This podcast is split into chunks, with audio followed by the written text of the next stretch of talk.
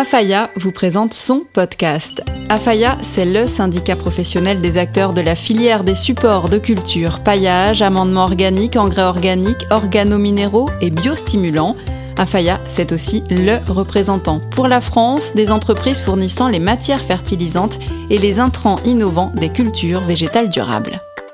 Dans cet épisode, nous allons revenir sur un des thèmes abordés lors du colloque de l'agriculture circulaire de novembre 2020, à savoir le challenge du changement climatique, plongé au cœur des débats qui ont émergé pendant ce colloque avec les principaux acteurs présents sur place, à savoir Nathalie Besson de Beauregard, Jean Roudier de Classman Delman et Éric Baudet de l'entreprise Florentaise. Reportage. Dans les métiers de l'agriculture comme ailleurs, le changement climatique est déjà une réalité.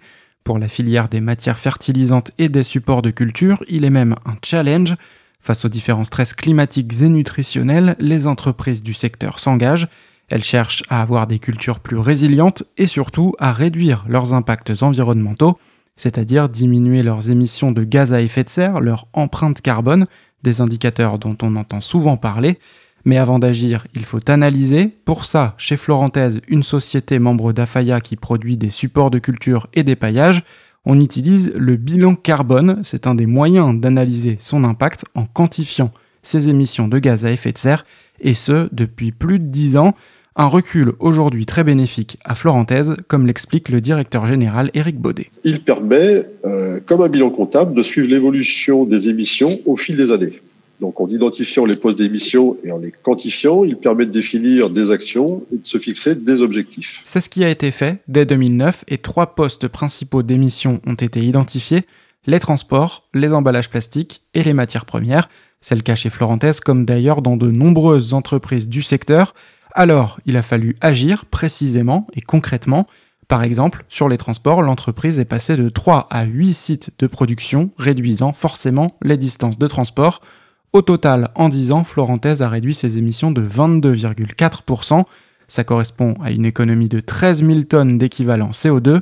Les émissions du haut transport sont celles qui baissent le plus. Résultat convaincant aussi pour les matières premières. En revanche, c'est sur les emballages qu'il y a une marge de progression. Pour les emballages, les alternatives aux matières plastiques pétrolières sont peu satisfaisantes mais de nouvelles solutions apparaissent et donneront des résultats qui seront visibles et significatifs dès 2022. Il y a donc des perspectives encourageantes à court terme. Après Florentès, prenons une autre société membre d'Afaya comme deuxième exemple. C'est Beauregard, une compagnie norvégienne aussi implantée en France qui produit des biopolymères lignocellulosiques dérivés du bois. Là, c'est une autre méthode de calcul qui est choisie, l'ACV, l'analyse de cycle de vie.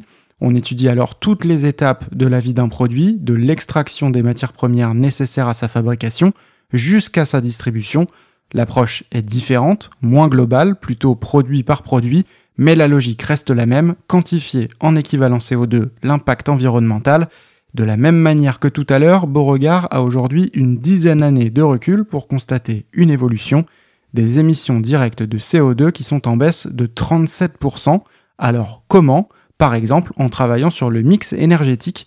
Explication détaillée avec Nathalie Besson, responsable du secteur nutrition des plantes. Regard s'est affranchi de l'utilisation euh, du pétrole euh, dès 2013 et euh, entre autres sur le site norvégien utilise désormais 58% d'énergie renouvelable comme de l'hydroélectricité ou du biogaz issu de la production de bioéthanol. Voilà donc avec Florentaise et Beauregard deux exemples parlant de réduction des impacts, et il est intéressant de noter que dans le cas de ces deux entreprises, des engagements sont déjà pris pour l'avenir pour continuer à réduire ces émissions de CO2, voire à les faire disparaître, on parle là d'horizon 2050, et pour favoriser cette grande et belle démarche éco-responsable, il est important de sensibiliser et d'accompagner les sociétés.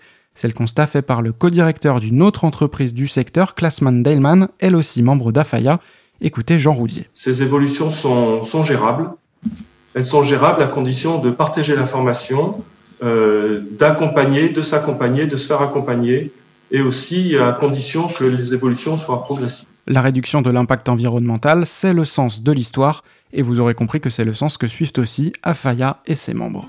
Vous venez d'écouter un podcast proposé par Afaya. Afaya, syndicat professionnel des acteurs de la filière des supports de culture, paillage, amendement organique, engrais organiques, organominéraux et biostimulants. Afaya, représentant pour la France des entreprises fournissant les matières fertilisantes et les intrants innovants des cultures végétales durables. Vous avez été plus de 300 à suivre le colloque en ligne en novembre dernier. Alors, pour poursuivre la réflexion, n'hésitez pas à liker, commenter et partager ce podcast.